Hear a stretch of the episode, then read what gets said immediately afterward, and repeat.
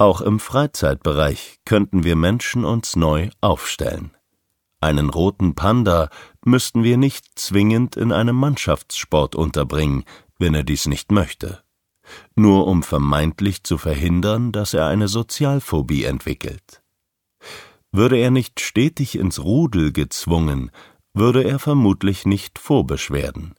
Er könnte gelassen in eine Gruppe kommen, wenn er wüsste, dass er jederzeit gehen kann und dass er dafür nicht missachtet oder gering geschätzt würde.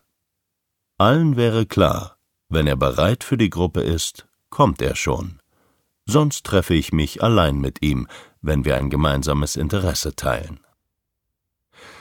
Bei der Berufswahl sowie dem konkreten Arbeitsplatz ist es ebenfalls unglaublich wertvoll zu wissen, wo jeder sein Potenzial entfalten kann.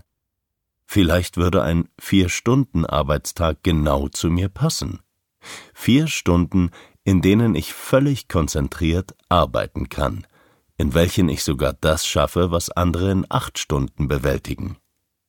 Mit einem Acht-Stunden-Tag aber bin ich überlastet. Das kann sogar dazu führen, dass ich nicht mal zwei Stunden konzentriert bin. Ich habe schließlich noch sechs vor mir. Vielleicht sollte ich mich doch krank schreiben lassen oder ich lande im Burnout. Ist ein Großraumbüro das Richtige oder doch eher ein Einzelbüro?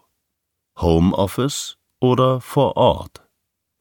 Viel Kundenkontakt oder eher im Hintergrund? Vorgegebene klare Strukturen oder kreative Eigenverantwortlichkeit? Angestellter oder Selbstständiger? Unglaublich viele individuelle Entscheidungen, die polarisiert betrachtet zu einem zufriedenen Berufsleben oder zum Burnout führen können. Da kann man sich auch gerne mal die Frage stellen, ob der Chef einer Firma eher bärig oder wölfisch sein sollte. Oder macht eine Doppelspitze Sinn? Wie könnten Bewerbungsverfahren gestaltet werden, und welche Mitarbeiter passen gut in das Unternehmen? In welchen Bereichen braucht es vielleicht mehrheitlich Wölfe oder Bären? Auch in der politischen Welt würde die Frage Sinn ergeben. Wer tummelt sich in den politischen Spitzen unserer Welt? Kann man Rückschlüsse ziehen, welcher Wahrnehmungstyp da an der Macht sitzt? Kann ich daran erkennen, wie dieser die Welt sieht, einteilt, kategorisiert? Gibt es einen eher ganzheitlichen Blick oder eher eine Detailfokussierung? Ist die Person auf Ausgewogenheit bedacht oder eher auf Polarisierung?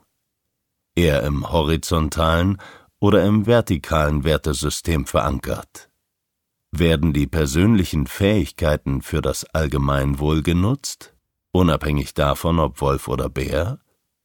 Oder sitzt da vielleicht ein Bär, der, warum auch immer, in ein massives Störgefühl geraten ist und nun sehr egozentrisch und machtbesessen agiert. Spannende Themen für ein weiteres Buch.